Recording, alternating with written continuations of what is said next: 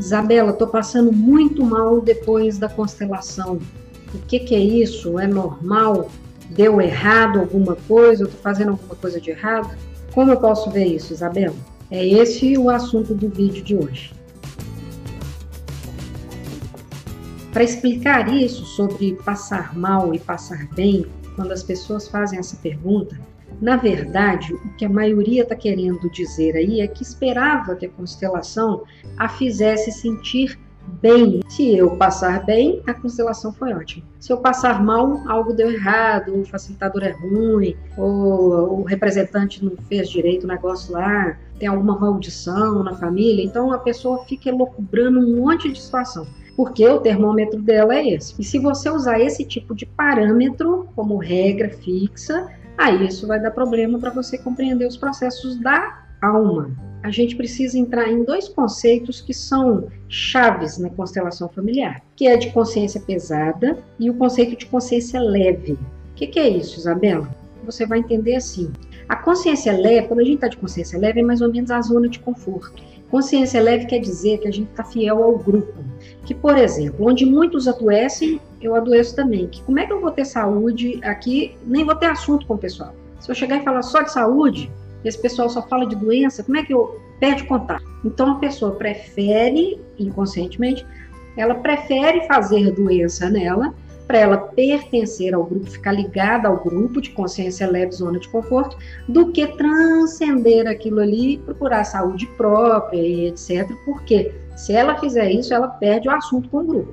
Então ela fica desligada. A consciência leve, ela não gosta da sensação de não pertencimento. Então, às vezes, a pessoa põe a própria saúde em risco para continuar pertencendo. Isso é o que mais a gente vê na constelação, que a gente chama de amor cego. Mas sabe o que, que eu acho que a gente não entende?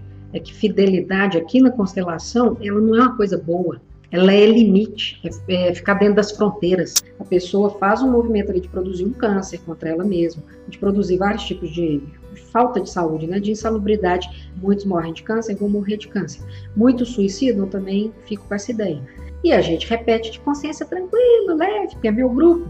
E grupo para a gente é muito importante. Vou fazer um parênteses aqui e trazer a hipótese antropológica que o meu professor Décio Oliveira, lá do IDESV, ele sempre traz para a gente para explicar isso. Grupo é uma coisa muito importante, arcaica mesmo, muito profunda na nossa alma. O que nos trouxe até aqui não foi McLanche Feliz, não foi iPhone, não foi computadores. O Décio não falou nada de McLanche Feliz. É, eu sei. O que nos trouxe aqui também, e isso é do Décio, não foi garras afiadas, dentes, é, uma capacidade de correr a 120 km por hora, a gente não tem asa, a gente não consegue mergulhar grandes profundidades. Nós somos um animal muito frágil. A única ferramenta que a gente conseguiu forjar para que a gente pudesse continuar vivo lá na África dos nossos antepassados foi coletivo, grupo. Vamos ficar em grupo porque daí a gente supre um a falta do outro, a necessidade do outro e a gente fica protegido. Então, grupo para gente, aqui no profundo da nossa espécie, tá ligado à sobrevivência. Se a gente não ficar junto, a gente está ferrado. Então, às vezes, as pessoas preferem mesmo se adoecer, Ficar, por exemplo, uma família que tem muita gente pobre, muitos ficam pobres. Porque mesmo que ele tenha habilidade para ganhar dinheiro, na hora que começa a ganhar dinheiro, ele perde. Porque ele quer ficar de consciência leve. Consciência leve quer dizer o quê? Ficar ligado ao grupo. Porque grupo é o quê? Sobrevivência. Então ali ele prefere ficar na zona de conforto. Consciência leve, isso tudo que eu estou falando aqui. Consciência pesada é o quê? Consciência pesada é o contrário disso, é a gente se desligar dos padrões que são mais limitados no grupo, e avançar, transcender, transgredir isso. Então a gente tem que ir um pouquinho mais além. Só que isso é experimentado pela nossa alma como uma sensação de traição assim ao nosso grupo. Porque como o grupo é sobrevivência, a mesma coisa de lá no, na época do Uga Uga, a gente chegar e não pode deixar que eu vou viver sozinho. Vocês vão ficar aí na caverna, eu vou caçar uns leão ali, mas pode deixar que eu faço tudo sozinho. A pessoa sabe que ela está se colocando em risco quando sair do grupo. E isso ficou muito no nosso software, lá no programa que roda lá na gente, o aplicativo que roda lá na gente, lá dentro da nossa alma. Isso ficou muito forte para gente. Acende uma luz vermelha. Então a alma experimenta aquilo como perigo, perigo, não sai do grupo não. Só que é preciso fazer essas transcendências, é preciso que a gente saia do grupo para evoluir um pouquinho, porque senão a gente vai ficar só geração de iPhone 1 no mundo. Não teria iPhone 2, o 3, o 4 e assim sucessivamente. Seriam só uma geração ad eterno.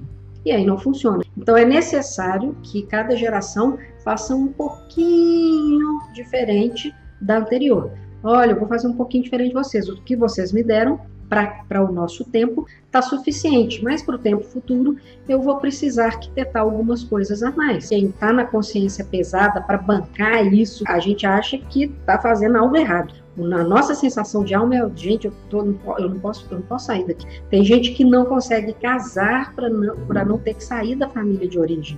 E tem o contrário também, gente que casa, mas não deixa a família. Está casado lá fisicamente, mas de alma, animicamente, está lá na origem. E aí as coisas desandam também. Ou pelo menos ficam mais difíceis de serem elaboradas. Teve uma cliente minha esses dias que ilustra bem isso.